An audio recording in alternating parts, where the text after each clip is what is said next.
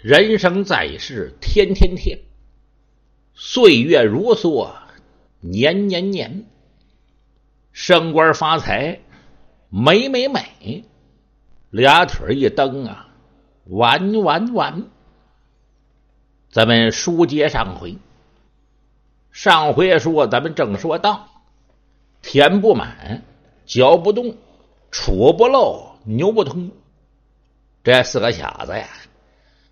来到范绥的家门口，窥探消息。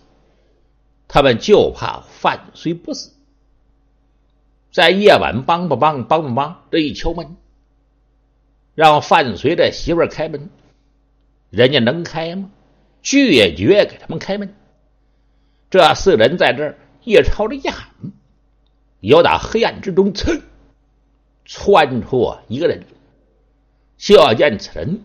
到了近前，一声冷哼，把宝剑亮出来，噗！这一剑，把田不满这眼睛给刺瞎了。当时田不满嗷了一声，那几个人可不干了。哎，我说你干什么呢？嗯，竟敢刺杀田先生的眼，我跟你完不了！在这又吵着又喊。就见那人呵呵一阵冷笑，哈哈哈！你们在深夜之间来到人家府门前，这乃是寡妇之家，你们欲行不轨，我是路见不平，要听我的，赶紧给我退下！若若不然，要你们的性命！这人啊，和这四个人这一说话。旁边有不少老街坊，全都起来，呼噜呼噜，全都过来。哎，你们在这干什么？干什么？说句实话，范绥平时为人非常的随和，大伙都和范先生关系挺好。范绥这一死，知道受人的陷害。现在这田不满，嚼不动，牛不通，杵不漏，在这一闹事儿。这些人可不干了！你们这干什么的？嗯，一夜之间到寡妇门前欲行不轨，打他，打他！把这四个小子吓得抖一耳蛋。大伙儿的一喊打呀，哗，呼啦的全都围将上来，有的抄起了顶门杠，有的拿起了砖头块啊，啪啪啪啪啪啪，奔着这四个人就拽过来了。把这四个小子打的鼻青脸肿，最后一喊：“快跑吧，快跑吧！”这四个人跟狗一样夹了尾巴，回到徐谷的府上，跟徐谷一提：“啊，大夫是这么回事，怎么怎么？”哦，当时徐谷俩小母猪眼转了转，嗯，看起来这范绥是死了。你们见到那个人？绝对不是范绥。如果这范绥要远行他国，跟着王姬回转秦国，他必然要和自己的妻子话别。哼，既然不是范绥，也就算了。就这样，徐国算放开心了。再说丞相魏齐，这魏齐也不放心，心想：这范绥莫非还活着？嗯。真要是范绥活着，将来那是养虎为患，放虎归山必要伤人。凭我范绥的才学，真要到了他国，嘿嘿，掌了权势以后，对魏其实大大的不利。那范绥要没有本事，齐襄王为什么要留他？通过齐襄王留他，说他本领高强。我呀，多加小心。这位吩咐打造了一辆那好车，颇为华丽。等王杰启程要回国的时候，这魏齐呀，命人把这辆好车赶到了金庭驿馆。这时，王吉已经上了自己的车，把所有的东西全带好了。魏齐过来，哎呦，王大夫，您这要回转秦国，这叫登城上路。王吉点了点头：“丞相啊，我这要赶奔秦国，我回到我的祖国去面见秦昭襄王。”魏齐一笑，魏齐俩眼就瞧着王吉这辆车，心想：“王吉，你这车里是不是有套头？把那个范随就装在车里边？嘿嘿，我呀，今天我检查检查。我要说检查你这辆车，你也是秦国的使臣，约礼不合，哼！我魏齐。”可不是好刀子，就叫魏齐俩三角眼转了，来到王吉的车前。王大夫，您看您这辆车，有打秦国一直来到魏国，都快颠簸散了。过去那车呀，全是木质的结构，包括那车轱辘，全都是用木头打的铁钉子钉。有点秦国来到魏国，这一路上走了很长的时间，这车有的地方松了，那很正常。魏齐一说这话，王吉微含一笑：“哎，丞相，我这辆车呀，勉强可以回转秦国。”魏齐瞧着王吉，大夫，你来到了魏国，这一次要回去。我送你一辆好车。说着话呀，就命人赶过一辆极其华美的车辆。王吉这一看，心里咯噔一下，就要知道魏齐有所察觉，怕自己把魏国的能人带也到秦国。这是，王吉笑：“哈哈哈！要这样的话，我这恭敬不如从命。”把自己这辆破车上的东西全都搬下来，搬到新车上，把车厢里边也打开。魏齐俩大眼看着，一看里边空无一人，心想：嗯，看起来呀，那是薛国手下的田不满，嚼不动，杵不漏，牛不通。看到那个人，说这范随那是假的，不可能。就要这样。人家王杰得了一辆新车，哼，心中啊挺高兴，心想：魏齐呀，魏齐，要说你的智慧和张洛先生比，和我比差的太多了。哼哼，我即便要把未婚能人带到秦国，能不能藏到车厢里边？嘿嘿，绝对不可能。王杰大夫辞别了魏青。上了车以后，边摇呼噜响，咕噜咕噜咕噜咕噜噜，哎哎哎哎哎哎哎哎哎哎！有打魏国的都城大梁出来，赶奔秦国。魏齐心中放下，嗯，王吉没有带着人。魏齐回府，咱们单说王吉的车，往前走着走着，走出有五十多里地，来到一个地方叫三亭岗。这车刚到这，这时王吉往左瞧瞧，往右看，他找谁？找郑安平和张路，也就是范绥。王杰正在观看的时候，有打树林里边腾腾腾走出两个人来。王吉这一看，正是郑安平和张路。郑先生啊，张先生，赶紧上车。两个人上了王吉的车。就这样，打马迎鞭着赶奔秦国。一路之上，饥餐可饮，小心夜路。这一天就来到了秦国的边境。正往前走，就听着远处是征尘蔽日，人喊马嘶啊！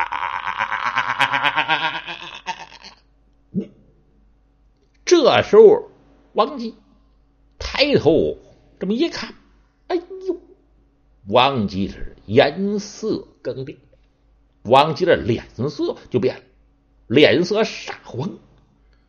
王杰口打黑声：“哎，是倒霉，真倒霉！怎么碰上他了？”哎呀！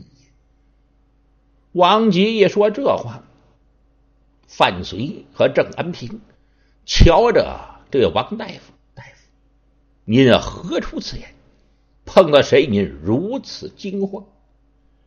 王杰就和郑安平、张悟说：“要说这个人，在秦国是鼎鼎大名。要说起他来，权倾朝野，权力颇大。那就是宣太后的兄弟，此人穰侯魏冉。这魏冉呢，手中。”掌握着秦朝的大权，此人心胸狭窄，嫉贤妒能，凡是有本事的，他呀都非常嫉妒。有人说，为什么这魏冉那嫉妒他呢？因为这魏冉有自己的自信，他在秦国掌握着大权，也仗自己的姐姐，也仗自己的兄弟。他心里明白，秦昭襄王早晚要复夺王位。秦昭襄王把自己两兄弟公子师和公子立封为了泾阳君和高陵君，这就是一个信号。当时魏冉也感到自己地位受到了威胁，心想：赵襄王要想成事。就得有人，要是在秦国，有人都知道我魏冉，有我魏冉在，谁也不敢接近这昭襄王。哼，借他个胆子也不敢。真要让我知道了，我呀就把那人一杀。哼，可是昭襄王要是派人到其他六国前去。建立外交关系，就怕那使臣有打外国，要是请来了能辩之士，这人富有主意，治国安邦之策，哎呀，那可就不好办了。因此，魏冉就打定主意，凡是昭襄王派出去到外边建立外交关系，到外边。去办一些事情的大臣到别的国家去的，他全得招到相府。到相府以后，这魏冉那派头挺足，因为势力和官职在那摆着。魏然把脸一沉：“你要敢奔别的国家，这个去建立国教，我跟你说点事千万不可把外国。”那些能辩之士、巧舌之人带到秦国，那些人全都是游说之士，讲起话来滔滔不绝，嗯，纸上谈兵，没有真才实学，把他们引到秦国，我秦国反遭其害。你们听见没听见呢？嗯，这些个使臣都惧怕魏然。恭恭敬敬，然后您只管放心，我们谨遵您的吩咐。这一次，王吉他呀，有哪在秦国到魏国办过旧，魏冉也曾经嘱咐，王吉也惧怕魏冉，就答应了。这时，魏冉怎么恰好碰到王吉？因为魏冉作为一国的丞相，他每年呢。都要到秦朝的边境前去检查一番。这位对自己的职责呀，还颇为认真。每年一次，亲自巡阅边防。这一次啊，他出来到边防巡守，没成想正在半路途之上，越到了王吉。王吉一看，哎呀，是魏冉的这旗号。心中大惊，心说：“坏了！这要是让魏冉知道我这车里边带着魏国能人，那魏冉能饶得了我？我王吉这条命，兴许就得丢了。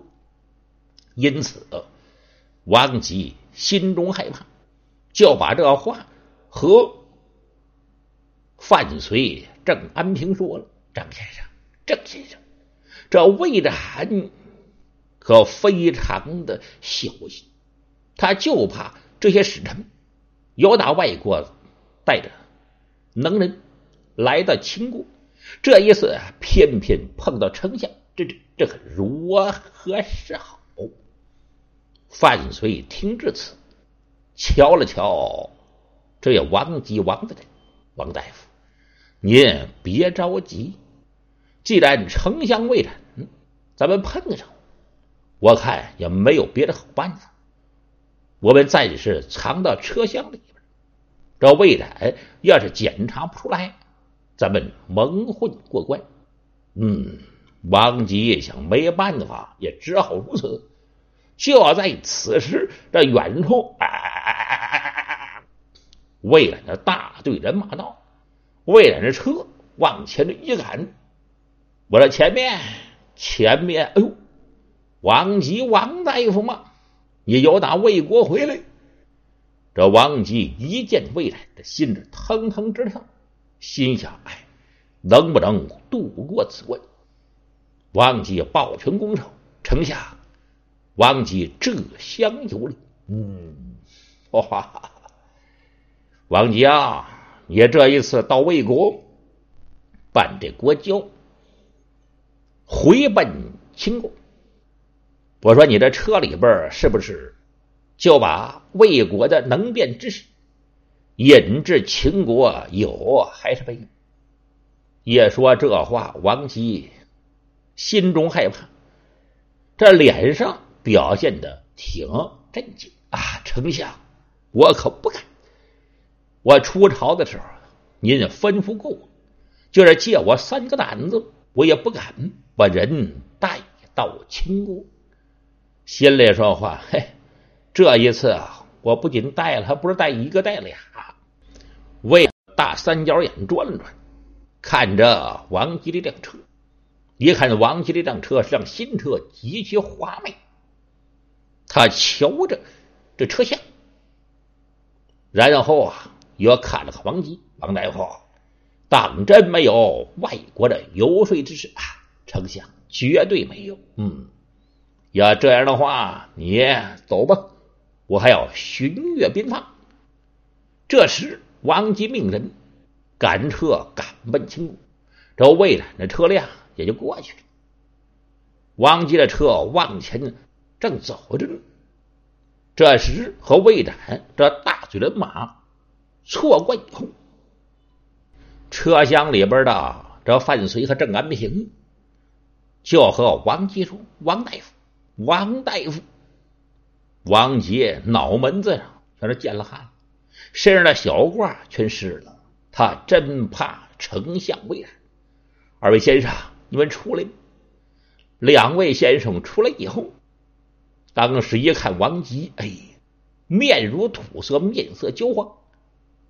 这时，他范随就说话了：“王大夫。”我们俩这赶紧下车。一说这话，王吉不解。张先生，郑先生，现在魏然已经让他们回转秦国，您为什么要下车呀？范随一笑：“我的王大夫，那魏然用眼睛看您这车厢，我在这车厢里边通过这缝隙。”正和魏冉对了眼神我发现这魏冉心存疑惑，只是他当时没有反应过来。我估计呀，他一会儿必要去而复返。王吉一听，能吗？啊，张先生，依您呀，应该怎么办？我们俩人赶紧下车，徒步而行。如果魏展要是回来，到那时，咱们是安然无事。人家郑安平和张洛既然提出来，也怕魏展回来，心想：要是张先生说的也不无道理。